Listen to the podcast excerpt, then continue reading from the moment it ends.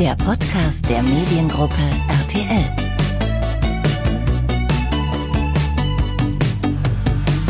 Mickey Beisenherz ist Autor, Moderator, Podcaster, Kolumnist und wie er selbst von sich sagt, ein absoluter News-Junkie.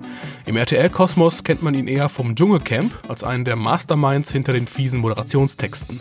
Er kann aber eben auch anders. Seit Februar hostet Mickey Beisenherz bei NTV jeden zweiten Montag um 20.15 Uhr den neuen Polit-Talk Timeline. Im Mediengruppe RTL Podcast erklärt er uns, was diesen Talk denn von anderen Politikshows abhebt und welche entscheidende Rolle Social Media darin spielt. Außerdem sprechen wir über die Politisierung der Gesellschaft heutzutage, warum ein Wahlkampf wie Angela Merkels Sie kennen mich deshalb heute nicht mehr vorstellbar wäre und warum Mickey auch zu Hause nur schwer von Nachrichten und Social Media abschalten kann, das aber auch gar nicht so schlimm findet. Ich bin Thomas Steuer aus der NTV Kommunikation und ich wünsche euch jetzt viel Spaß bei einer etwas längeren Ausgabe des Mediengruppe RTL Podcast. Lieber Miki, der äh, Jahresbeginn ist ja für dich immer eine sehr intensive Zeit. Ähm, du bist ja ähm, als, als Autor seit Jahren schon intensiv in das Dschungelcamp involviert. Ja. Jetzt hast du aber direkt im Anschluss ist dein Talk, dein neuer Polit-Talk, Hashtag Timeline bei NTV gestartet, den du auch selbst moderierst. Ja. Vom Dschungel jetzt in den Polit-Talk, ist das irgendwie so ein Kulturschock auch für dich? Mm, eigentlich nicht wirklich, denn äh, sowohl in der einen als auch der anderen Sendung befassen wir uns schlussendlich ja doch mit äh, verhaltensauffälligen ähm, und deren Aussagen und dem, woran sie sich messen lassen müssen. Insofern sind, äh, sind der Dschungel und äh, Polit-Talk im Allgemeinen sich gar nicht so unähnlich mit dem Unterschied, dass man natürlich den wenigsten, äh, die da unten am Lagerfeuer in Australien sitzen, jetzt ein, ein, ein hohes Amt antragen würde. Wobei andererseits, wenn ich mir so den, den, die Bewerber um den CDU-Vorsitz anschaue, würde ich das jetzt auch nicht unbedingt jedem ans Herz legen. Wem von den CDU-Bewerbern würdest du jetzt am ehesten noch im Dschungelcamp sehen, da Günter Krause ja doch nicht so lange durchgehalten hat? Äh, oh Gott. Naja, sagen wir mal so, was, was den, äh, den, das Auseinanderklaffen von Selbst- und Fremdwahrnehmung angeht, da wäre es vermutlich Friedrich Merz. Ähm, Zumal ja auch im, im Dschungel ja auch sehr häufig Menschen sitzen, äh, die, sagen wir mal, so Stars der 90er und frühen 2000er waren, die sich plötzlich in einer anderen Rolle wiederfinden. Da, das trifft natürlich am ehesten auf Friedrich Merz zu. Der ist ja im Grunde genommen ein, ein Klammer auf, politischer Klammer zu Has-Been, der es nochmal wissen will. Das ist im Grunde genommen ja, er ist so ein bisschen vielleicht der, der Peter Bond der Union. Andererseits haben wir jetzt auch oft gehört, dass ähm, ähm, Friedrich Merz bei Frauen nicht so gut ankommt, bei den weiblichen Wählern. Mhm. Und die Hauptzielgruppe beim Dschungelcamp, wenn, ich lasse mich nicht lügen, ähm, sind junge Akademikerinnen oder generell junge Frauen. Würde ja. er da als allererstes rausfliegen? Äh, er hätte, glaube ich, relativ gute Chancen, irgendwo so Platz 10 bis 7 zu belegen, ja. Denke ich mal. okay. Also er wäre, ich glaube, er wäre in dieser letzten äh, Dschungelstaffel wäre er, glaube ich, äh, hier der Trödel-Markus gewesen. So vom Typ her. Also so auch eher unauffällig. Man wundert sich manchmal so ein bisschen, warum er überhaupt so weit kommt. So unauffällig fand ich den gar nicht. Der war ja so ein bisschen so der, der klassische Boomer mit einem etwas antiquierten Frauenbild. Mhm. Das würde man glaube ich, grundsätzlich jetzt auch erstmal Friedrich Merz unterstellen. Das er, glaube ich, aber auch erst relativ spät so richtig rausgelassen hat. Also, dass er so richtig mhm. lautstark wurde, ähm, habe ich auch erst so in den letzten Sendungen dann ver vermutet. Ja, als Meinst das du, Teilnehmerfeld so ein bisschen ausdünnte. Genau. Ja. Meinst du, Friedrich Merz kann sich so lange zurückhalten im Dschungel? Äh, nein, Friedrich Merz kann sich generell nicht allzu lange zurückhalten. Okay, dann kommen wir doch mal endlich zu deiner Sendung, Hashtag Timeline. Mhm. Was ist denn das Besondere daran? Was unterscheidet das von anderen Polit-Talks? Also, was sicherlich das Besondere daran ist, ist die äh, Aktualität. Das habe ich ja jetzt an der letzten Sendung auch wieder gesehen. Also, da war die Sendung, die wir am Freitag vorbereitet hatten, sah nochmal komplett anders aus als die Sendung, die wir dann am Montag tatsächlich gemacht haben. Ähm, Stichwort Teutonico beispielsweise.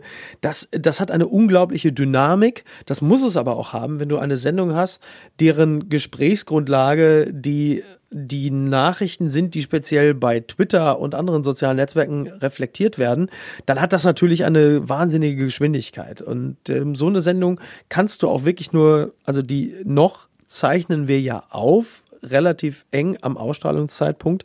Und die Aufzeichnung und die Ausstrahlung dürfen wirklich nicht allzu weit auseinander liegen, denn äh, Aktualität ist das, das oberste Gebot. Und natürlich ähm, haben wir uns auf die Fahnen geschrieben, ähm, die, die Meinungspluralität auch tatsächlich abzudecken. Das klappt auch gut. Aber wie, bis, bis wie kurz vor der Sendung seid ihr denn noch in der Lage, überhaupt Themen aufzunehmen? Weil ihr habt ja auch zu jedem Thema noch so eine kleine Anfangsmatz, die mhm. auch noch produziert werden muss. Und ja. Das muss ja auch ein bisschen vorbereitet werden. Ja. Na gut, die Matz selbst kann man natürlich nicht mehr umschneiden, die ist dann irgendwann so fertig.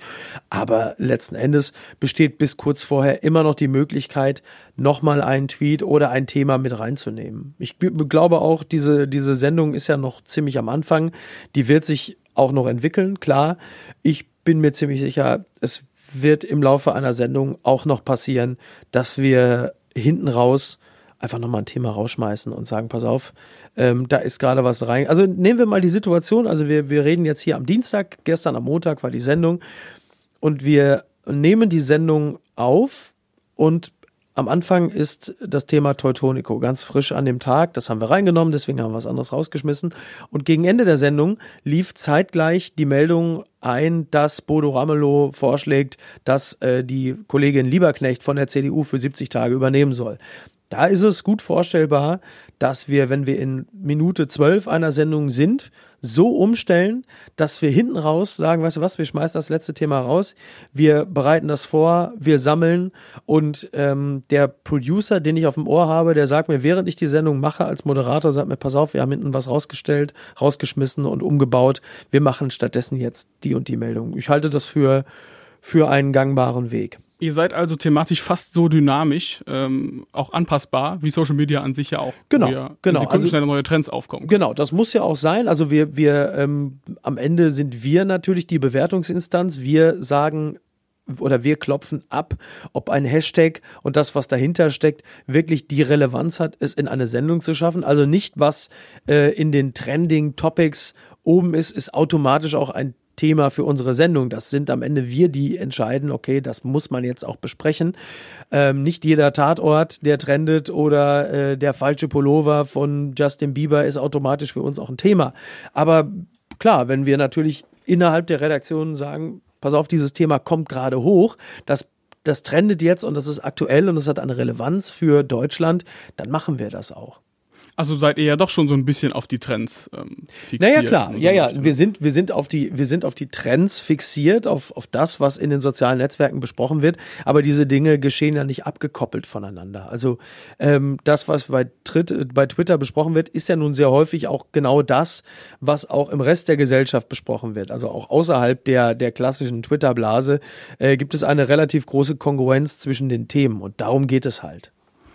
Ähm, wie ist denn die Idee überhaupt dazu entstanden? Vor allen Dingen mit diesen sieben Minuten Slots mhm. in der Sendung, mit diesen Einzelthemen. Ja, das, die, die Genese des Ganzen war natürlich eine, eine sehr lange, da äh, wir alle, die wir im, im Team an der Sendung arbeiten, ähm, große, wie, wie sagt man so schön, Nachrichten-Junkies sind, andererseits auch sehr intensiv Talkshows verfolgen, schauen oder selber machen, haben wir natürlich schon noch eine, eine, eine Lücke erkannt, die damit zu tun hat, dass Dinge, die passieren, manchmal nicht so aktuell besprochen werden, wie sie es eigentlich müssten. Ne, du hast vielleicht im, im Morgenmagazin hast du einen aktuellen Talk zu einem Thema, aber dann wirklich eine Sendung zu haben, die alle Themen der Woche, der letzten drei Tage oder vielleicht auch nur des entsprechenden Tages besprochen, einordnet anhand von, von Tweets, an unterschiedlichen Meinungen.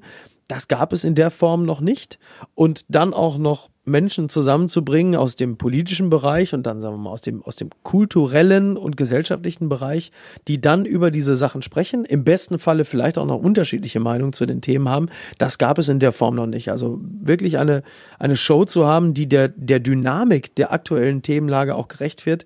Das, daran fehlte es noch und das Feedback, das ich zur Sendung bekomme, im Allgemeinen und im Speziellen, zeigt, dass es offensichtlich da auch echt Bedarf gegeben hat. Nun sind diese sieben Minuten aber ja schon auch tatsächlich ein sehr enger Slot. Nimmst mhm. du dir da immer was Bestimmtes vor, was Bestimmtes, einen, einen bestimmten Aspekt eines solchen Themas, den du dann anstoßen möchtest, den die beiden Gäste dann auch unbedingt diskutieren? Ja, also es sind natürlich zuvorderst erstmal die, die Aspekte, die sich, die sich aufdrängen, so an der Oberfläche. Aber natürlich möchtest du zu einem Thema auch, ähm, auch nochmal ein paar Gedanken hören, die du vielleicht selber nicht entwickelt hättest. Also wenn es um den Bau äh, von, von der Tesla Gigafactory in Brandenburg geht und dazu dann halt einfach äh, ein Wald abgeholzt wird, nennen wir ihn mal Wald, da gibt es ja Leute, die es ja schon nicht als das bezeichnen, sondern als Plantage, dann würde ich natürlich gerne wie in der Sendung geschehen von dem grünen Cem Özdemir wissen, ähm, worum geht's denn dann am Ende da überhaupt und wie sieht er als Grüner das? Also ist überwiegt der wirtschaftliche Faktor oder geht es dann hier darum, den, den Wald zu retten? Das kann mir jemand wie Cem Özdemir natürlich genauso gut sagen und andererseits dann jemand wie Nova Meyer Henrich, die natürlich aus einer ganz anderen Ecke kommt, zu fragen, wie sie als als ähm, als Repräsentantin der Gesellschaft und Grünenwählerin das wahrnimmt da dann auch nochmal andere Denkanstöße zu generieren und andere Impulse zu setzen, das ist auch innerhalb der sieben Minuten möglich. Und es gibt dann auch, und das ist das Schöne an der Sendung, es gibt dann doch immer wieder auch überraschende Aussagen, zitierbares ähm, und auch letzten Endes einen Erkenntnisgewinn, mit dem auch ich aus der Sendung rausgehe. Also während ich die Sendung mache, lerne auch ich noch etwas. Aber ähm, habt ihr nicht auch so ein bisschen so ein Restrisiko, dass ihr sagt, wir haben jetzt hier einen Politiker, der im besten Fall zu diesen Themen dann auch passt, der auch super bestens vorbereitet ist darauf. Mhm. Und wenn es schlecht läuft, haben wir jemanden einfach aus dem gesellschaftlichen, äh, kulturellen Leben, der sich vielleicht nicht so gut auskennt und da in der Diskussion eventuell gar nicht mithalten kann. Das könnte ja sein. Mhm. Dann ist aber diese Person, die in der Diskussion nicht so gut mithalten kann, ja immer noch auch eine typische Repräsentantin oder ein Repräsentant der Gesellschaft, die vielleicht äh, den den Nachholbedarf, den wir alle bei manchen Themen haben, ganz gut repräsentiert und widerspiegelt. Insofern wäre selbst das nicht unbedingt eine, eine, eine Fehlleistung der Sendung, sondern es wäre auch eine Art Erkenntnisgewinn, weil auch am Ende der Politiker oder der Moderator der Sendung, wobei der Politiker in diesem Falle wichtiger ist, feststellt, okay, das scheint offensichtlich für Teile der Gesellschaft gar kein Thema zu sein. Da gibt es Nachholbedarf, Aufklärungsbedarf. Ähm, wir alle haben ja auch ein bisschen das Problem, dass wir bei vielen Themen ja auch gar nicht mehr so wirklich hinterherkommen. Also das ist ja auch etwas, was diese Sendung leisten will. Mhm. Wenn du wenn du ein, ein durchschnittlicher Arbeitnehmer bist und Timeline guckst um 20.15 Uhr, dann hat es ja auch den, dann, dann soll diese Sendung ja im Zweifel auch den Mehrwert liefern, dass du über gewisse Themen erstmal informiert wirst. Also ich erwarte auch nicht vom, vom Zuschauer unserer Sendung, dass er beim Thema Teutonico sofort aufspringt und sagt, so, ich will aber jetzt auch alle Teilaspekte dieses Themas erläutert wissen, sondern dass da jemand auch erstmal sitzt und sagt, okay, ich habe das so ganz so im, im Vorbeigehen heute gehört, was hat es denn damit auf sich? Oder was ist denn da mit Tesla in Brandenburg? Und diese Sendung liefert dann auch ein bisschen Aufklärung über das, was tatsächlich da passiert ist und hilft natürlich auch bei der Einordnung, denn im Zweifel gibt es dann auch schon diverse unterschiedliche Aspekte und, und Meinungen bezüglich dieses Themas. Also der Grund, quasi der Grund für die sieben Minuten ist in dem Sinne auch, dass es ein bisschen snackable ist. Es ist definitiv politische Bildung als Snack. Genau, es ist politische Bildung als Snack, aber wenn es jetzt ein Snack wäre, wäre es jetzt nicht unbedingt ein Maß, sondern eher ein Proteinriegel, mit dem du am Ende auch noch so das Gefühl hast, du hast dir noch was Gutes getan. Weil einfach doch noch ein bisschen mehr drin ja, ist, quasi. Ja. Kannst du denn auch vorstellen, dass man dieses Formular dann mit Politiker plus äh, anderer Gast nochmal aufbricht und mal sagt, wir haben auch einfach mal gar keinen Politiker dabei?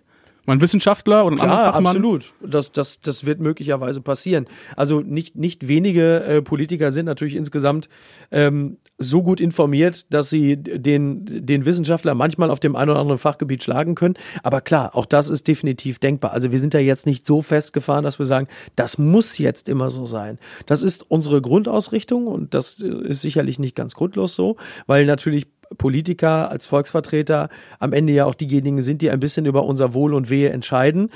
Aber wenn jetzt ein Harald Lesch, ein Mujib Latif beispielsweise sagen würden, wir würden gerne mal vorbeikommen, um über das eine Thema äh, zu reden oder auch die vier anderen, mit denen sie womöglich vielleicht gar nicht so extrem ähm, äh, immer vertraut sind, dann sind sie auch herzlich eingeladen. Das heißt, du hast vielleicht auch schon so eine kleine Wunschkombination an Gästen im Kopf, die du so auf jeden Fall anstrebst? Ähm, die, die Wunschkombination habe ich tatsächlich nicht im Kopf. Ich glaube, die beste Wunschkombination ist die, die mir noch gar nicht einfällt, weil sie so überraschend ist, dass sie mir zumindest noch nicht im Kopf Und umgeht. weil sie ja auch an einem aktuellen Thema im besten genau, Falle dann genau, aufgehangen klar. ist. Ja, ich bin, bin generell natürlich immer daran interessiert, dass die beiden, die da aufeinandertreffen, vielleicht nicht bei jedem Thema komplett übereinstimmen. Da ist es sicherlich auch mal ganz schön, wenn es unterschiedliche Meinungen zu einem Thema gibt.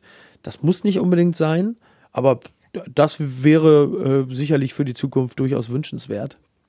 Jetzt läuft der politische Talk ja genau wie Klamroths Konter auch am Montag und sogar um 20.15 Uhr. Mhm. Ist das eine gute Zeit für einen Politik-Talk im Fernsehen? Ich glaube, das ist eine gute Zeit. Also ich, ich meine, die, die Sendung wird ja auch nochmal wiederholt. Ähm, ich weiß, ich glaube um 23, 23 30, 30 ja. um den Dreh rum. Ähm, das mag für den einen oder anderen vielleicht die bessere Zeit sogar mhm. sein, weil man vielleicht dann erstmal schon mal sich äh, mit dem, mit dem leichteren äh, hat berieseln lassen und ist dann gegen 23.30 Uhr doch nochmal kurz vorm Schlafengehen nochmal aufnahmefähiger, möglicherweise.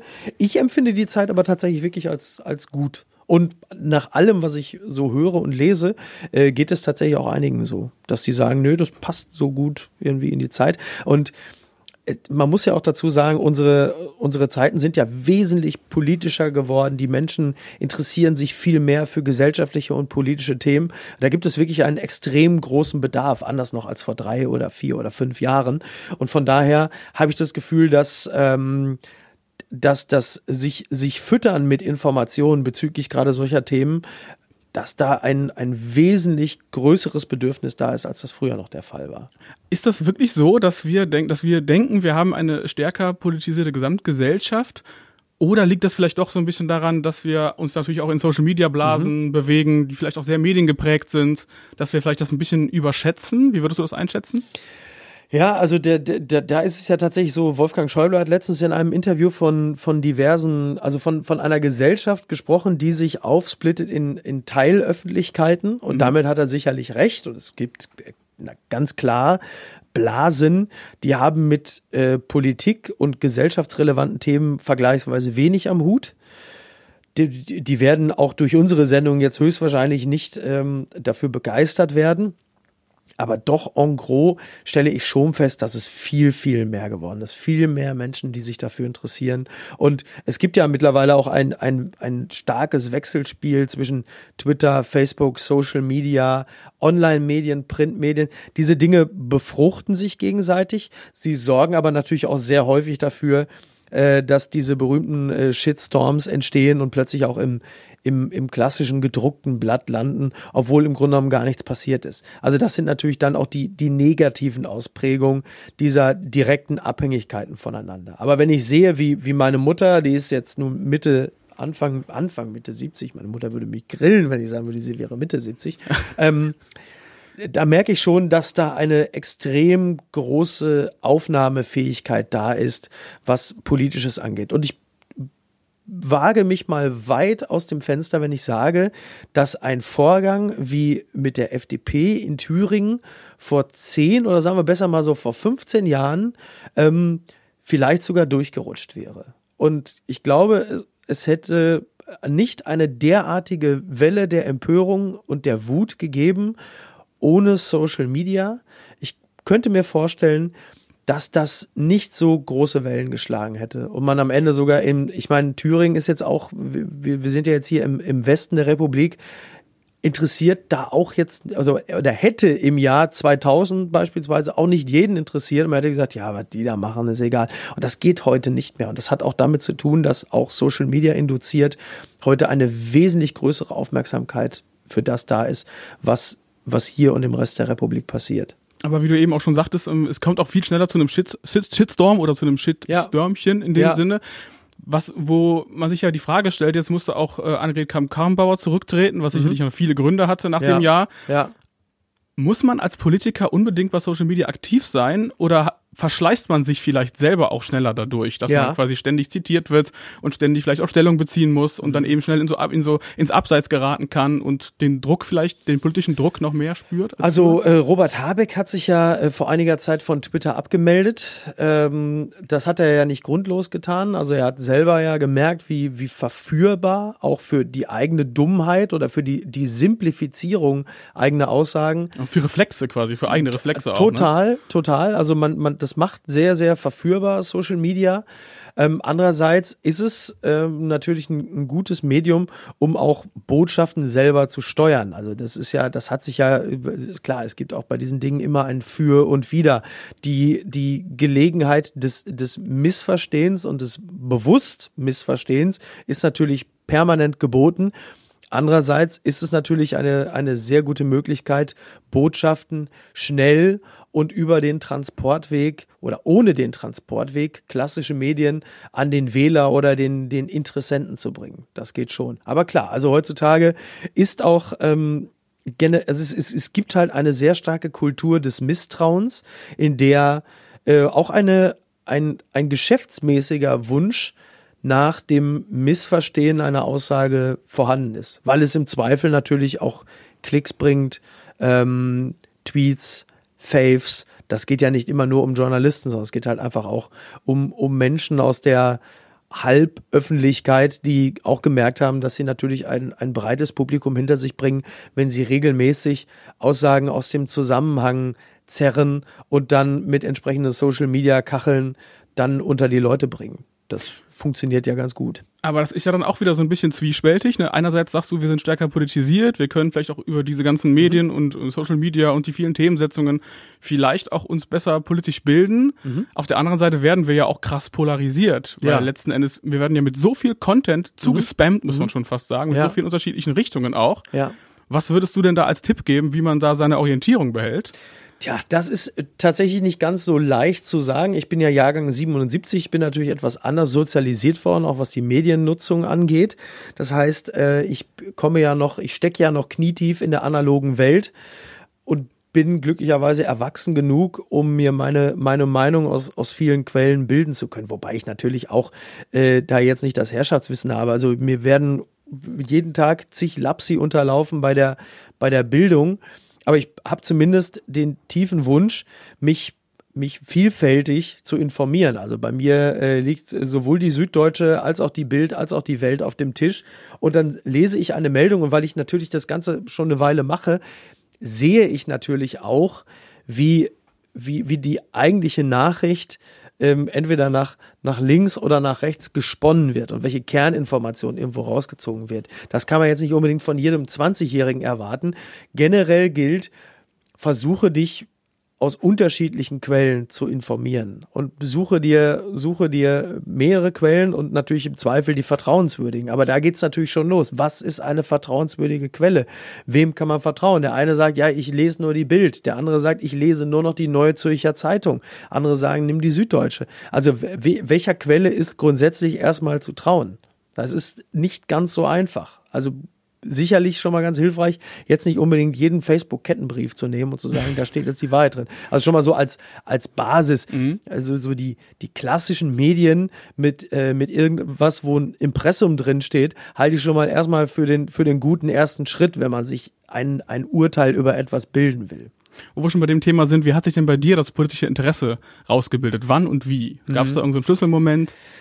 Das kann ich tatsächlich gar nicht so genau sagen. Für mich selber auch ein bisschen, ein bisschen schwer nachzuhalten, aber das kam extrem schleichend. Also es gab nicht dieses eine Initial, äh, aufgrund dessen ich plötzlich gemerkt habe, das das ist jetzt mein Ding, aber es wurde halt immer mehr, immer mehr im Laufe der letzten 10, 15 Jahre, vielleicht sind es auch schon 20. Also ich bin selber jetzt schon seit 20 Jahren in diesem Bereich tätig, war immer schon vielfältig interessiert, habe mich auch immer schon mit Politik befasst, aber dass das so intensiv geworden ist, also dass es nochmal wirklich richtig angezogen hat, da würde ich jetzt mal sagen, das kam so innerhalb der letzten zehn Jahre. Und wie bei so vielen in der Gesellschaft hat es dann in den letzten fünf Jahren nochmal eine extreme Kurve nach oben genommen. Wahrscheinlich mit dem Auftauchen der AfD und einer völlig anderen, äh, einer völlig anderen Ausgangslage ja. Politik eigentlich. Ja, ne? ja, also das Ganze hat sich natürlich extrem dramatisiert, klar. Also spätestens mit dem Aufkommen der AfD. Gut, ich arbeite, ich habe ich hab vor zehn Jahren äh, angefangen bei der Heute-Show. Wenn du das machst, musst du schon mal politisch interessiert und informiert sein. Aber auch da, wenn ich bedenke, was so vor zehn Jahren die Themen dort waren, äh, das hat sich ja dramatisch verändert. Man muss sich ja auch nur mal anschauen, wie die Bundestagswahlkämpfe ausgesehen haben. 2009 ähm, Merkel gegen Steinmeier, 2013 Merkel gegen Steinbrück, 2000 äh, 17 äh, Merkel gegen Schulz. Also auch die, die Inhalte haben sich ja extrem verändert. Alleine seit der letzten Bundestagswahl bis jetzt, was da passiert und auch wie die, wie die, großen Parteien taumeln. Ich meine, die SPD schon ein bisschen länger, die CDU kommt da gerade hin.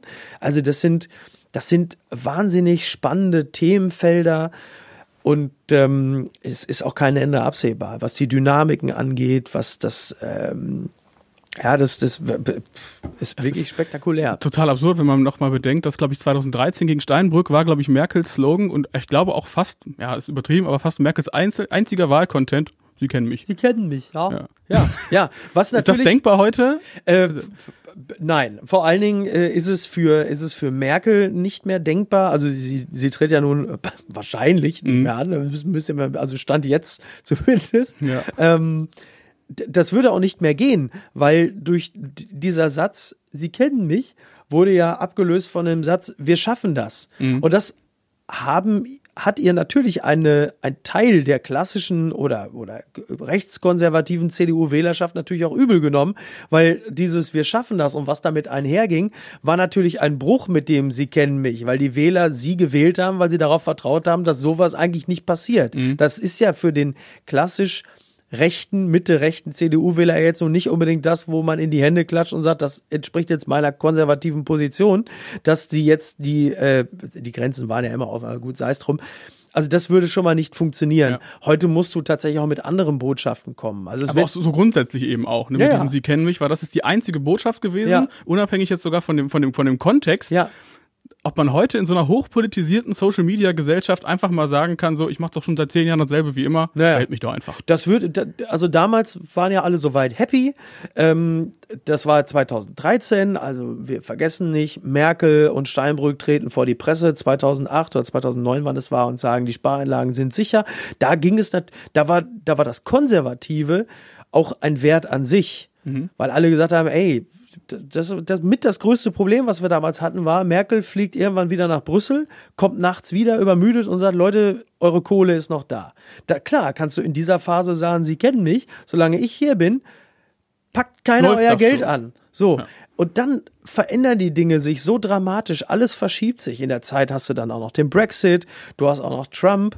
Ähm, natürlich, natürlich ist eine, ist eine Botschaft im Sinne von, sie kennen mich, alles bleibt so wie es ist, ist grundsätzlich noch eine noch eine ganz schöne Botschaft, aber diese Botschaft haben ja eigentlich andere übernommen. Das ist ja mittlerweile eher der Markenkern der AfD, wobei es gar nicht heißt, alles bleibt so wie es ist, sondern wir drehen das alles noch ein bisschen weiter zurück. Darum geht es ja. Also die, die AfD beispielsweise, die die würde ja jetzt nicht die Bilanz ziehen, dass sie sagen, es ist gut so wie es ist, sondern da geht's, die wollen im Grunde, also im Grunde würden die sagen, wir drehen das alles so, zum Stand von 2013, als Merkel sagte, Sie kennen mich. So auf diesem Punkt würde die AfD es am liebsten gerne so zurück. Aber ich ja eigentlich fast lieber noch ein bisschen weiter, ja. eigentlich lieber noch ein bisschen weiter zurück, ohne jetzt gleich ins Jahr 33 zu gehen, aber mindestens ins Jahr, sagen wir mal, grob 2000, als es auch noch die D-Mark gab und ähm, das ist schon, das ist schon extrem. Ich meine, auch in, in Zeiten von Social Media, der größte Aufreger während des Wahlkampfes, wo wir bei 2013 waren, war der Mittelfinger von Steinbrück, der Sparkassendirektor und der Pinot Grigio äh, über 5 Euro. Das waren die zentralen Themen. Und die Schlandkette von Merkel. Das war der Hashtag, der sich nach dem Kanzlerduell ähm, ergeben hatte. Ja. Und das wäre heute so nicht mehr denkbar.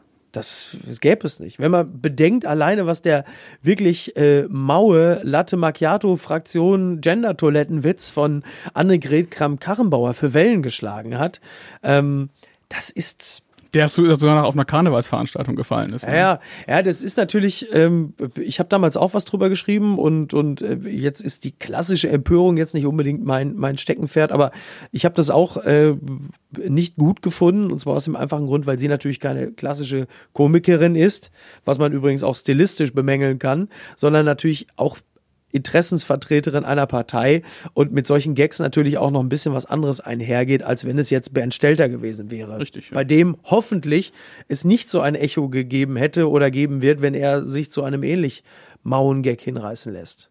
Wo wir jetzt gerade bei dem Thema sind, Ja. und du hast das auch selber bei dir auf Social Media thematisiert. Es gab eine Medienkritik nach der ersten Ausgabe und da drin gab es das Zitat. Leider sorgen Beisenherz Einlagen immer wieder für unangenehme Situationen bei einem eigentlich erfrischenden Konzept. Ja. Hast du das Gefühl, dass du auch so ein bisschen festgelegt bist auf etwas und jetzt deswegen keinen Polit-Talk machen darfst, in Anführungszeichen? Also erstmal fand ich das Zitat einfach lustig. Ich habe gesagt, am, am Ende hat meine Mutter meine äh, Besuche auf Familienfeiern immer ähnlich bilanziert. ähm, wenn man die, wenn man die, also erstmal muss man sagen, ist dieser ganze Artikel äh, nach SZ, also das war ja in der Süddeutschen, nach SZ-Maßstäben ja fast schon ein Lob gewesen.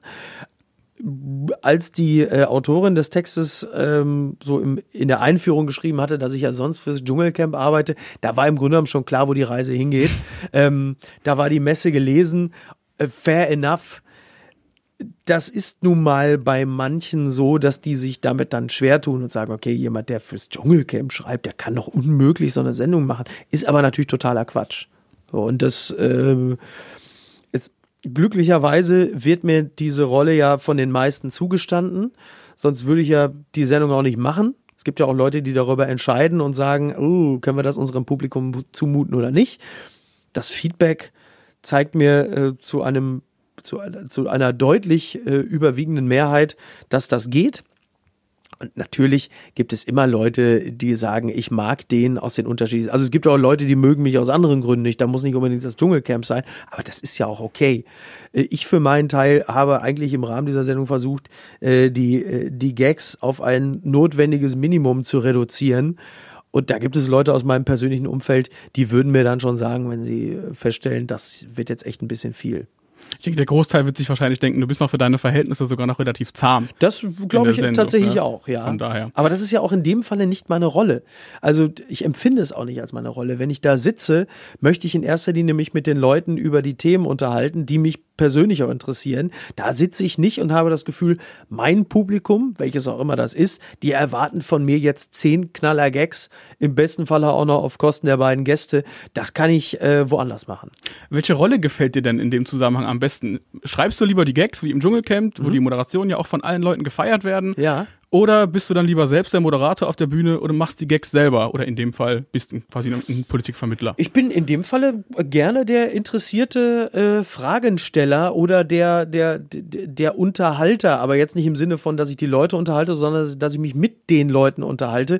Und das finde ich auch total okay. Es ist ja auch, das, das muss man hoffentlich nicht mehr allzu vielen erklären, dass äh, ein Mensch ja auch mehrere Facetten hat. Und ähm, wenn ich die, die Parallelen, die es natürlich zum Dschungelcamp und meiner Tätigkeit dort gibt, ist, dass ich mich ja auch mit Menschen befasse. Also wenn ich mich äh, im Dschungelcamp über Menschen und ihre Manierismen und Aussagen äh, amüsiere, dann muss ich mich ja mit denen auch erstmal befasst haben und gucken, wo liegt da die Pointe. Und das ist natürlich letzten Endes in der Beobachtung von Gesellschaft, Politik oder Gästen oder Tweets nicht anders. Also die, das Kerngeschäft ist ja erstmal die Beobachtung, das Interesse und das Herausarbeiten der Kerninformationen. Was mich direkt wieder zur nächsten Frage bringt, wie sieht denn dein Arbeitsalltag aus? Ich meine, wir kennen dich auch von Social Media. Du mhm. ballerst ja Pointen wirklich am laufenden Band raus ja. und oft auch wirklich in Minutenschnelle, nachdem die Themen aufgeploppt ja. sind, wenn es auch ja. in Social Media ist. Irgendwie, woher nimmst du diese Energie und diese, diese, diese Kreativität? Was hilft dir dabei? Ist es Sport? Ist es irgendwie. Geltungs, Geltungsdrang. Geltungsdrang. ja, okay. In erster Linie Geltungs. Nee, ach, ich, ich weiß es auch nicht. Also, also Sport hilft mir auf jeden Fall dabei, äh, so ein Programm generell durchzuziehen, weil so ein Tag in der Regel ja äh, recht lang ist bei mir, also ein, auch ein Arbeitstag und äh, sehr, sehr intensiv. Interesse ist erstmal die Basis. Also es ist nichts, deswegen ist so eine Sendung wie Timeline beispielsweise für mich auch so vergleichsweise einfach, weil ich eh immer im Stoff bin. Also du könntest mich jetzt höchstwahrscheinlich in eine Live-Sendung Timeline schmeißen und ich würde die vermutlich ohne größere Dramen über die Bühne bringen, weil ich mich für die Themen interessiere, über die ich da rede. Ich bin ja kein Schauspieler, ich muss da nichts darstellen, sondern das ist etwas, was mich interessiert. Und die Fragen, die ich dort stelle, sind Fragen, die ich selber habe und ich habe auch nichts dagegen, dass ich in der Sendung selber auch noch lernender bin. Und generell klar, es hilft nichts, äh, es, es schadet nicht zu lesen, egal ob es jetzt Print ist oder digital. Und so verbringe ich den ganzen Tag. Ich sitze irgendwo, ich lese Zeitungen, ich lese online etwas und klar, dann springt mich natürlich etwas an. Ist ja logisch wenn ich morgens am Flughafen sitze und lese gerade Norbert Röttgen tritt an und ich weiß aber schon, dass vorher schon Friedrich Merz äh, schon antritt, dann ist natürlich, liegt natürlich der Gag nahe, so jetzt, äh, ich warte minütlich darauf, dass äh, äh, Roland Koch auch noch seinen Hut in den Ring wirft. Und was macht eigentlich äh, Laurenz Meyer? So, also das ist ja klar, dass das dann passiert. Das hat einfach damit zu tun, dass ein gewisser Grundstock an Informationen immer schon da ist, auf die letzten Endes Gags dann aufbauen. Im Grunde genommen ist ja die, unsere, unsere gesamte Gesellschaft und der Politbetrieb ist ja mittlerweile wie eine nicht mehr enden wollende Sitcom mit ganz vielen Running Gags, auf die sich aufbauen lässt. Aber Humor ist doch, glaube ich, auch so eine Art Handwerk, dass man so ein bisschen auch verstanden haben muss oder die Dynamik davon schon verstanden Ja. hat. Weil nicht, nicht jedem von uns fallen ja, wenn er sowas dann liest, irgendwie sofort die Pointen so wirklich messerscharf auf den Punkt ein. Ja. Ja, also man, man filetiert natürlich alles, was man liest. Ähm, und, und oder, oder dekonstruiert jede Nachricht. Also du, du hörst die Nachricht, Norbert Röttgen ist, ähm, bleiben wir ruhig bei der Nachricht. Norbert Röttgen tritt jetzt an und möchte auch den CDU-Vorsitz haben. Dann versuchst du natürlich zu dekodieren, was, was steckt da drin. Also was ist Norbert Röttgen für einer? Norbert Röttgen ist auch eher Teil einer der, der älteren CDU. Soweit ich weiß, war er nicht Teil des Andenpakts. Das war ja eher so Merz, Koch und Co. Aber er ist auch einer der von Merkel abgesägten Männer in der CDU. Das heißt, er kann im Grunde genommen auch schon so mit Friedrich Merz so eine Traumatherapie Gruppe äh, Merkel überleben gründen. Und da, da steckt ja die Basisinformation. Dann hast du natürlich noch die Information, ähm, wenn du hörst, okay, wir haben jetzt Laschet, wir haben Spahn, wir haben Merz, jetzt kommt Norbert Röttgen. Natürlich liegt der Gag nahe, dass du sagst, na, endlich auch mal ein Mann aus NRW. So, und du, darum geht es. Du hast eine Nachricht und du versuchst auseinanderzunehmen, wie bei einer mathematischen Gleichung, wobei ich in Mathe immer ausgesprochen schlecht war. Das hole ich jetzt auf die auf der Humorebene alles nach. Du versuchst dir wie bei einer mathematischen Gleichung die einzelnen Informationen rauszuziehen und im besten Falle neu wieder zusammenzusetzen. Und wie kam, wann kam dann so der Punkt, wo du gesagt hast, so, ich schreibe diese Jokes jetzt nicht nur, ich hau sie jetzt auch selber raus? Naja gut, also soziale Netzwerke laden natürlich dazu ein, wenn man selber, äh, ich weiß nicht, wie lange gibt's jetzt Facebook, na, auch schon so zwölf Jahre oder so. 2000, ich glaube, ich habe mich selber 2009 angemeldet, aber es gab schon ein paar Jahre, ne? Irgendwie so Mitte Ja, ich habe 2000er. wie, wie wahrscheinlich alle bei MySpace angefangen und dann irgendwann wurde Facebook attraktiver. Dann siehst du natürlich sehr schnell, okay, da sind Leute, die schreiben dann, also wir reden jetzt hier über das Jahr 2008 oder so, die posten ja Katzenfotos, Müsli oder schreiben, oh, schon wieder Montag, trauriger Smiley. Und dann gibt es ein, zwei Leute, die dann anfangen, so ihre persönliche Sicht auf die Welt zu schreiben. Ähm, manchmal vielleicht sogar schon etwas humorvoll. Und da ich ja zu dem Zeitpunkt schon ähm, im Fernsehen und im Radio gearbeitet habe und immer schon in der, in der Informationsverarbeitung auf humoristischer Ebene tätig war, weil irgendwann kam das dann so, ich dachte, ja, schreibst du mal, schreibst mal was Lustiges rein, ist doch lustig. Es war, ging noch nicht mal darum, dass es wirklich mir ein, ein Anliegen war, Gags zu testen, aber das geschieht dann automatisch gleich mit, dass du immer mal was reinwirfst und guckst, ähm, ist das ein guter Gag? Funktioniert der? Empfinden die Leute ähnlich wie ich? Also so ein bisschen was Seismografisches hat es natürlich auch. Aber es ist nicht so, auch heute nicht so, dass ich jetzt wirklich das als Teststrecke benutze, sondern es ist dann eher so, es ist ein Gedanke und der muss raus. Und dann kann es passieren, wenn du mehrere dieser Gedanken äh, geäußert hast, dann kann es mir dann eher passieren, dass ich das Gefühl habe, oh, das ist eigentlich auch ein gutes Thema für eine Kolumne beispielsweise. Dass ich einfach merke, okay, also entweder ich habe jetzt schon dreimal etwas über ein Thema getwittert und ich erkenne, dass das findet regen Anklang, also scheint es auch ein Thema in Anführungsstrichen da draußen zu sein. Aber es kann auch einfach sein, dass ich mich selber dabei ertappe, dass mich ein Thema offensichtlich sehr beschäftigt. Also sei mir, okay, dann schreibe ich mal was drüber. Siehe Thüringen, FDP. Immer tagesaktuell. Genau, wenn ich, wenn ich, ähm, ich, ich bin ja, ich fahre da ja zweigleisig, also ich schreibe ja sowohl für den gedruckten Stern alle zwei Wochen, als auch für den Printstern jede, äh, als auch für den Online-Stern jede Woche. Und online bin ich eigentlich immer sehr tagesaktuell. Da ist es dann auch wirklich so, ähm, ähnlich wie bei Timeline auch, dass ich dann sehr schnell etwas veröffentliche, also natürlich unter der Maßgabe, dass es auch schon alles stimmig ist und eine anständige Rechtschreibung Mhm. hat, aber schon auch, ich, ich gebe so einen Text dann, was weiß ich, ab morgens um sieben und sage, ey Leute, jetzt hoffentlich ist bald einer in der Redaktion, dass das Ding dann auch um neun Uhr draußen ist, weil das ist es auch wieder. So schnell, wie die Dinge sich drehen und der Nachrichtenstand sich verändert, kannst du dir lange Pausen eigentlich nicht mehr erlauben. Du kannst nicht irgendwie um um 8 Uhr morgens einen Text abgeben und dann sagt dir jemand, ja, wir, wir bringen es dann um 14 Uhr. Das ist, da kannst, das ist ja auch das Problem bei Print heutzutage. Also, Ist das immer veraltet, ne? ja, also die, die, wenn Selbst ich, tagesaktuell ja, wenn ich veraltet. in, in Hamburg im, im Café da morgens die, die Welt, die Mopo oder die Bild oder das Abendblatt liegen habe, dann zeigen die mir das, was schon zwölf Stunden alt ist. Da hat natürlich dann wiederum eine Zeitung wie die, wie die Süddeutsche, den Vorteil, und das wird meines Erachtens auch eher die Zukunft von, von gedrucktem, von Print sein, dass es eher darum geht, ausführlich über die Hintergründe zu berichten. Denn die reine Meldung, die reine Nachricht im Print morgens zu liefern, wo dann jemand am Tisch sitzt und sagt, oh, das wusste ich ja noch gar nicht, das kannst du, glaube ich, in Zukunft vergessen. Aber deswegen ist das, ist das gedruckte ähm, nicht automatisch ein Auslaufmodell oder halt eben die langen Texte die haben nur eine andere Daseinsberechtigung, als es früher war. Aber sie werden nicht, sie werden nicht weniger wichtig. Sie werden vielleicht sogar wichtiger, weil es natürlich immer in diesem, worüber wir am Anfang auch sprachen, in diesem Informationsdickicht wird es natürlich immer wichtiger, zuverlässige Quellen zu haben, die dich dann auch über die ganzen Hintergründe informieren. Und das kann dann halt eben auch Twitter, Facebook oder, oder die schnellen Online-Medien mit ihrer unglaublichen mit, mit ihrer Schlagzeilenflack, das können die so natürlich und wollen sie auch gar nicht liefern. Das heißt, es wird immer einen Platz für Qualitätsmedien geben. Sie müssen sich im Prinzip nur ihren, ihren Fokus Total. Ich, ich, ich, bin ja sogar, äh, bin ja sogar der Auffassung, dass wir natürlich, ähm, es, es kam letztens ein sehr schöner Begriff auf der Infodemie. Das hat mir sehr gut gefallen. Infodemie? Infodemie. Okay. Also im Grunde genommen, das ist eine derartige Vielzahl, also eine epidemische Vielzahl mhm. von Informationen gibt, dass man gänzlich überfordert ist. Und das wird in Zukunft noch um einiges so weitergehen. Das wird natürlich auch politisch genutzt und missbraucht werden. Das sieht man ja an Trump beispielsweise, das äh, Thema Fake News. Er ist ja nicht nur jemand, der unter Fake News zu leiden hatte, ganz äh, im Gegenteil. Er hat ja auch extrem davon profitiert. Brexit ja. ist auch so ein Beispiel. Das wird in Zukunft nicht weniger werden. Auch die AfD profitiert seit einiger Zeit sehr davon.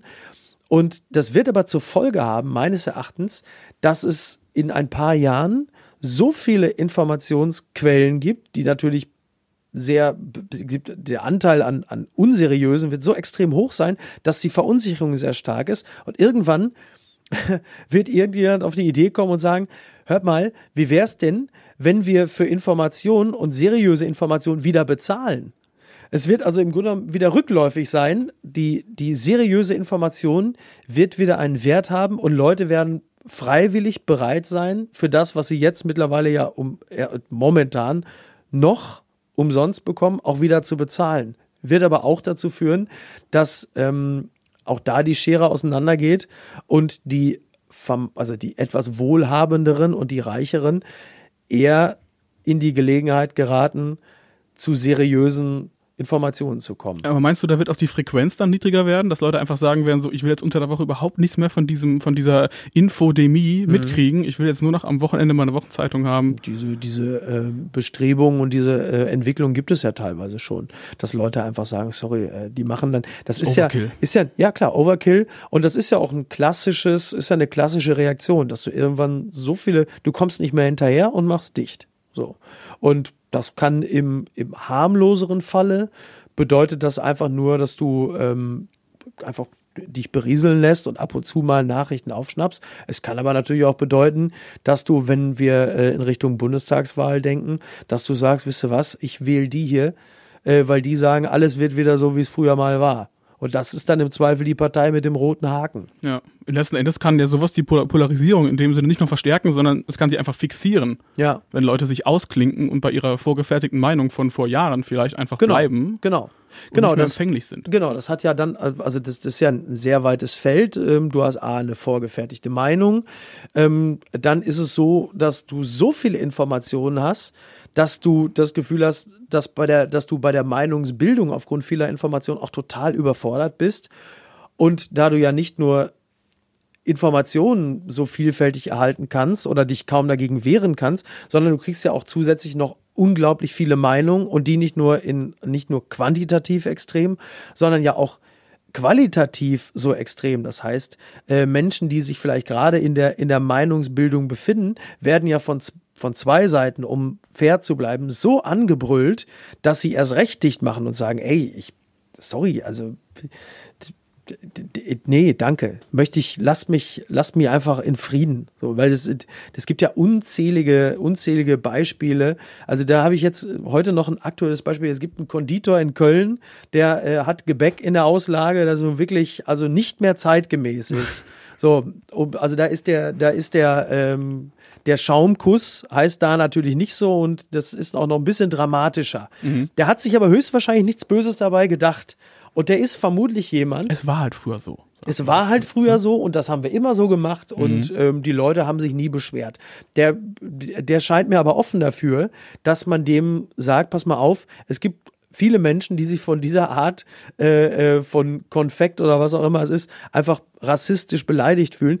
Und würde man den vernünftig darauf ansprechen, bin ich mir ziemlich sicher, dass er sagen würde, echt, habe ich gar nicht so gesehen, aber ja, dann dann ändere ich das, glaube ich schon. Der würde zwar sagen, wieso, das haben wir doch immer so gemacht, mhm. aber ich, ich, könnte mir vorstellen, dass er sagen würde, ja, dann ändere ich das mal. Es gibt ja doch eine ganze Menge, die sich mittlerweile beschweren. Also da scheint wohl was dran zu sein.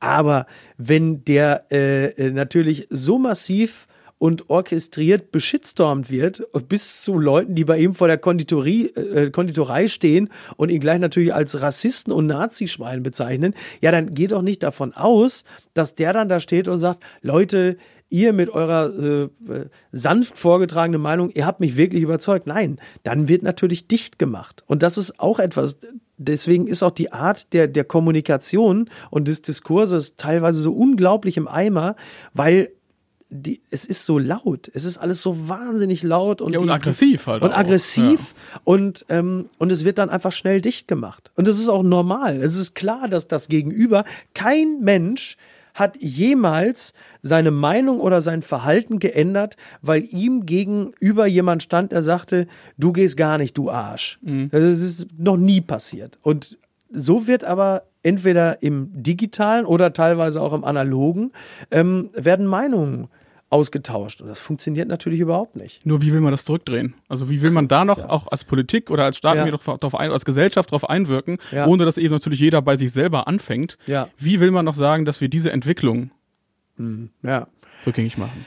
Es ist schwer zu sagen. Äh, ich, ich fürchte auch, dass wir noch ein paar Jahre äh, dieser Art der Kommunikation erleben werden, bis alle vor die Wand laufen und merken, dass das ja auch zu nichts führt. Und mhm. dass sie alle erkennen, dass sie, egal links wie rechts, dazu beitragen, dass der Diskurs ja eigentlich keiner mehr ist. Und dass alles nur noch eine einzige Verhärtung ist. Und ähm, und, und die Lagerbildung so extrem geworden ist, dass man, dass man gar nicht mehr weiterkommt. Wie so zwei Steinböcke, die einfach nur immer gegeneinander hauen und, und auch nicht wirklich vom Fleck kommen. Ineinander verhaken. Das kann's ja nicht, das kann's ja nicht sein. Und es muss schon irgendwie die Bereitschaft da sein, gewisse Grautöne äh, zu entdecken. Ich meine, es ist doch auch okay. Also ich habe ja auch kein, ich finde es ja in Ordnung und richtig, dass man, äh, dass man Höcke als Faschist und als Nazi bezeichnet, weil der nun wirklich es sich redlich verdient hat, als solcher äh, bezeichnet zu werden. Er hat ja nun auch einiges äh, dazu geliefert, was auch lesbar ist. Aber darunter gibt es schon noch gewisse Abstufungen.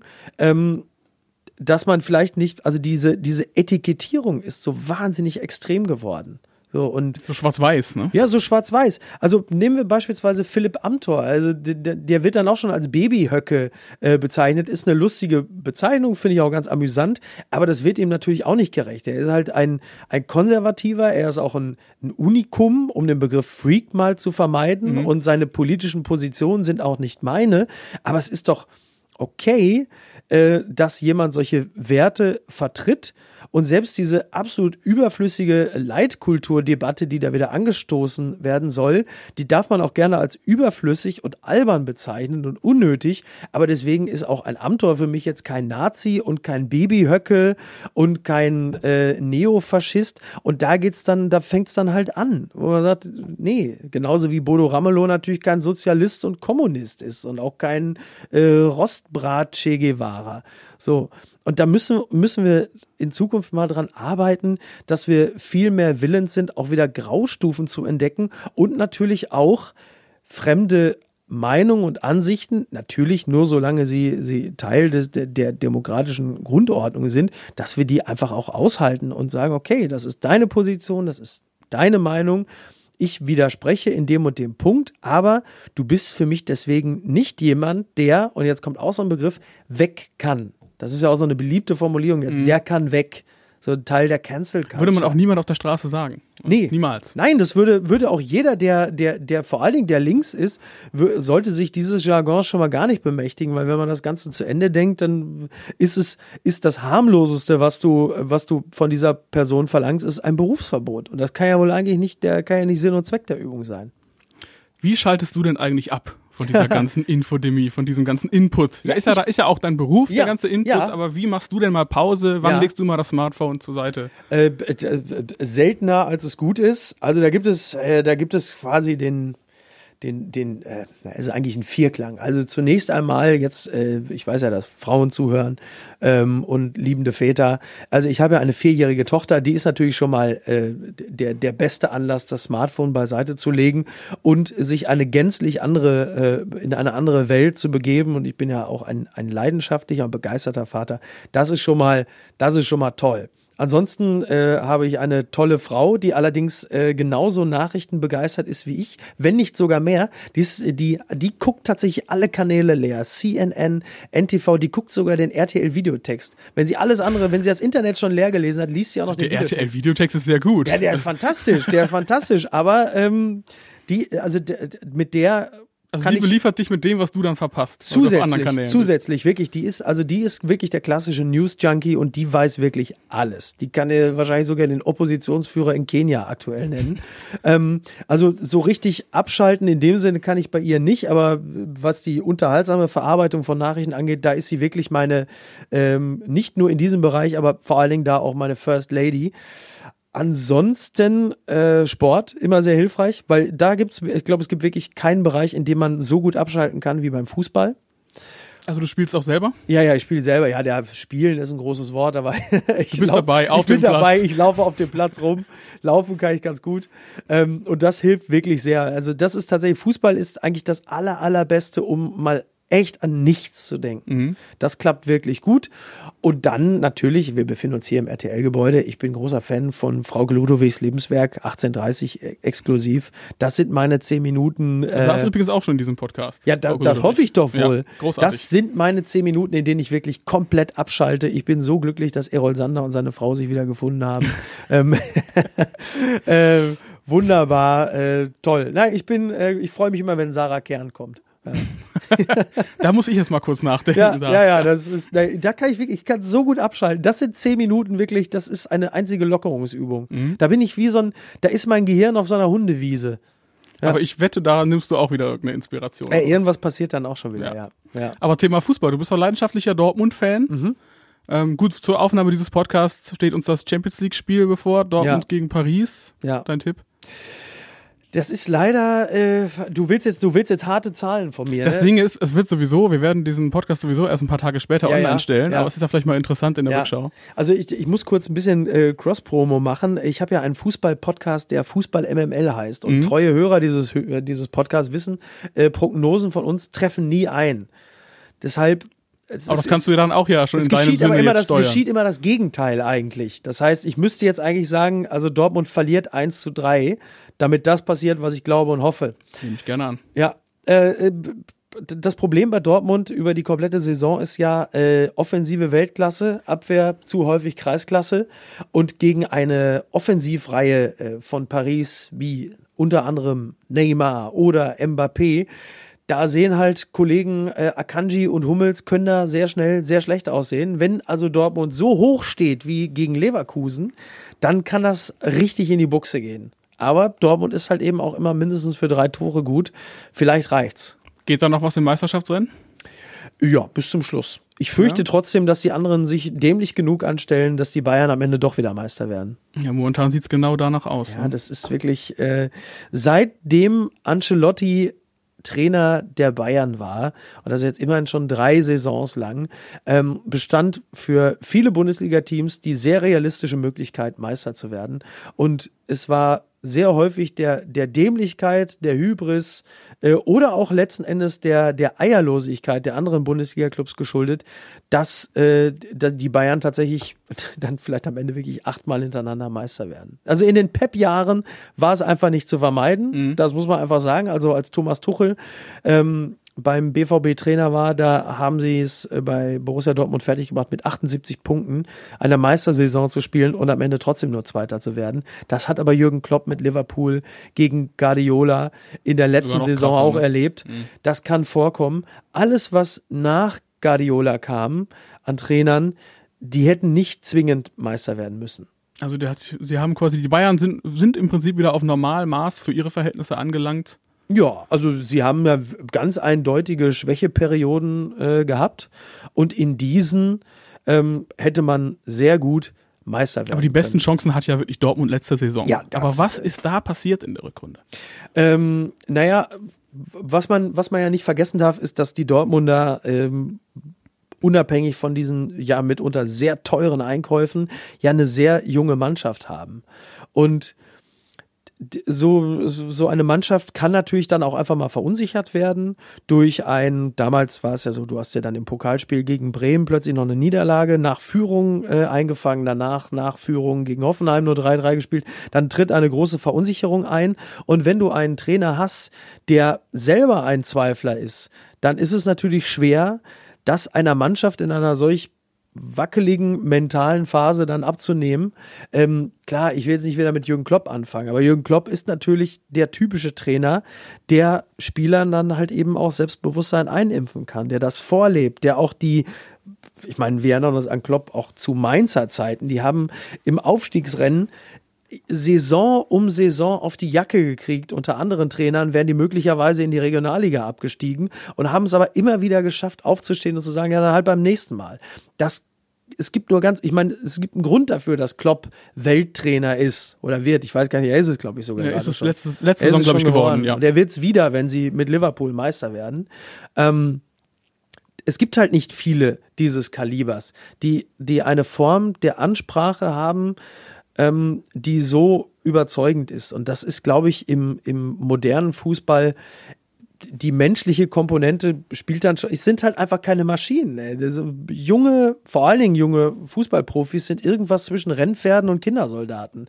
Und da musst du jemanden haben, der speziell ganz viele Individuen auf individueller Ebene psychisch, mental anspricht, so dass sie dann halt einfach auch in den entsprechenden Phasen das tun, was du von ihnen verlangst. Also auch so ein bisschen so eine Vaterrolle einnimmt. Ja, für manche, für manche muss es die Vaterrolle sein, nicht für jeden. Manchmal reicht es auch, dass du der Onkel bist oder der Bruder oder vielleicht auch der unangenehme Lehrer, ist egal. Mhm. Aber du musst die Individuen richtig ansprechen und du musst es natürlich, du musst dieses Kollektiv dann auch zusammenhalten können und du musst wissen, wie der Einzelne tickt und wie das Kollektiv funktioniert und wo auch die Brüche sind, wo die Grüppchen sind. Du musst einfach eine, der, der Begriff Empathie wabert ja nun auch seit ein paar Jahren ähm, sehr populär durchs Netz und der spielt natürlich im Zusammenhang mit dem, dem Fußballtrainergeschäft eine extrem große Rolle.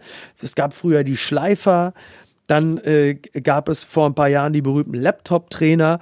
Aber ich glaube tatsächlich, dass, dass das Einfühlungsvermögen und das Erkennen der, der, der psychologischen Eigenheiten von Spielern und des Kollektivs die, die wichtigste Fähigkeit ist. Weil Taktik können viele. Aber das Einfühlungsvermögen, das musst du einfach haben oder du hast es halt eben nicht. Sollte denn ein Verein, wenn sie einen solchen Trainer gefunden haben, ich spiele jetzt mal nicht gerade auf einen bestimmten Verein an. Sollte mhm. ein Verein an äh, diesem Trainer denn festhalten, auch wenn es überhaupt nicht gut läuft?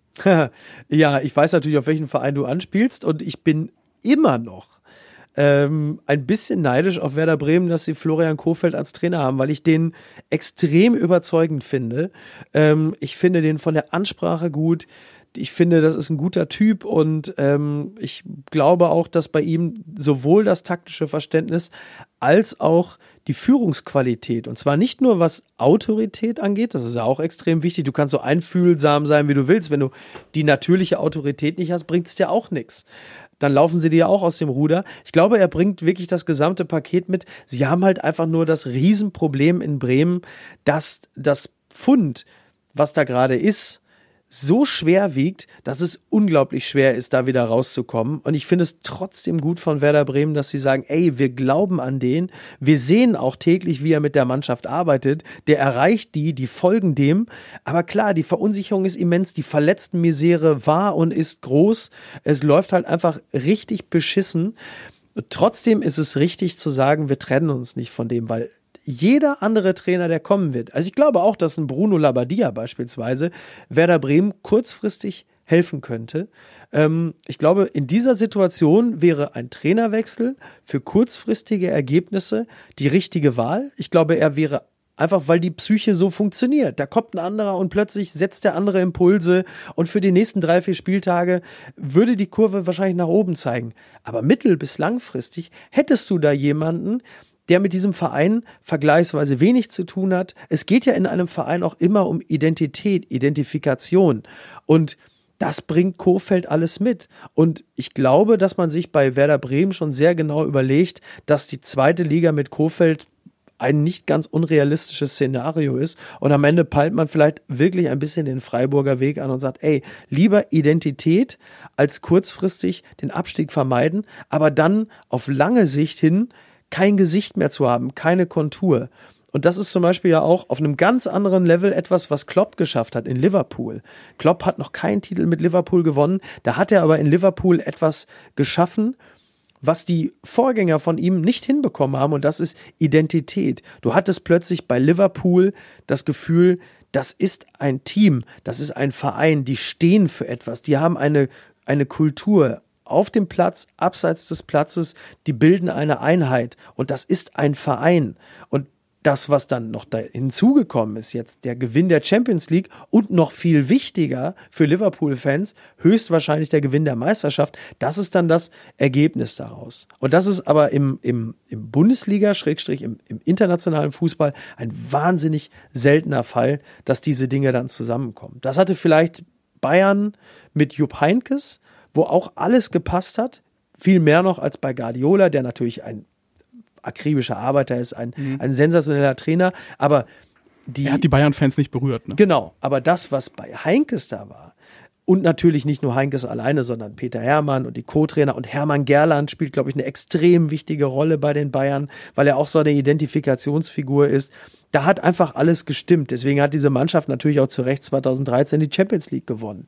Was uns übrigens auch 2014 bei der WM extrem geholfen hat. Hätten die 2013 nicht die Champions League gewonnen, die Bayern, der Bayern-Block, wären wir 2014 auch nicht Weltmeister geworden. Hätten die, glaube ich, nicht so diese breite Brust im genau, Finale gehabt, ne? genau. um sich dadurch ganz, zu kämpfen einfach. Ich bin mir ganz ne? sicher. Ähm, und klar, Klopp. Und das ist natürlich auch ein bisschen das Problem, das Dortmund jetzt hat. Es fehlt auch ein bisschen die ganz große Erzählung. Die war ja im wenn man es genau nimmt, war diese Erzählung ja 2013 auch abgeschlossen. 2008 als graue Maus der Liga, gerade so äh, vor kurzem noch der totalen Insolvenz entronnen und langsam sukzessive aufgebaut und dann der Doublesieg 2012 bis zum Champions League Finale 2013. Aber da war die Geschichte im Grunde genommen auserzählt und das hast du dann natürlich auch gemerkt an den an den Ergebnissen und auch an dem Auftreten auf dem Platz. Und das ist bis heute auch so ein bisschen das Problem, dass man nicht genau weiß, wer sind wir denn? Du musst für dich ja auch eine andere Erzählung finden. Du bist nicht mehr der Underdog, der es aus kleinen Verhältnissen nach oben schafft. So, was bist du jetzt? Wo sind sie jetzt? Sie sind jetzt wahrscheinlich irgendwo in der Mitte von Rocky 3 oder so. Mhm. Keine Ahnung. Ähm, Natürlich ist es reizvoll und sexy, langfristig das Gegengewicht der Bayern zu sein und sie sind auf einem ganz guten Weg. Aber so richtig verfangen in allen Teilen äh, dieses, dieser, dieses Clubs hat es noch nicht. Micky Weißenherz. Ein sehr schönes Schlusswort. ja, sehr gern. Vielen Dank für das Gespräch. Haohe, euer Jürgen. das war der Podcast mit Mickey Beisenherz. Sein neuer Polit-Talk Timeline läuft montags 20.15 Uhr im Wechsel mit Klamroths Konter beim Nachrichtensender NTV. Schaut da gerne mal rein. Und wenn euch der Podcast gefällt, dann erzählt es gerne weiter. Ihr findet ihn bei AudioNow, Apple Podcasts und Spotify unter Mediengruppe RTL Podcast. In diesem Sinne, macht's gut, bis bald und tschüss. Das war der Podcast der Mediengruppe RTL.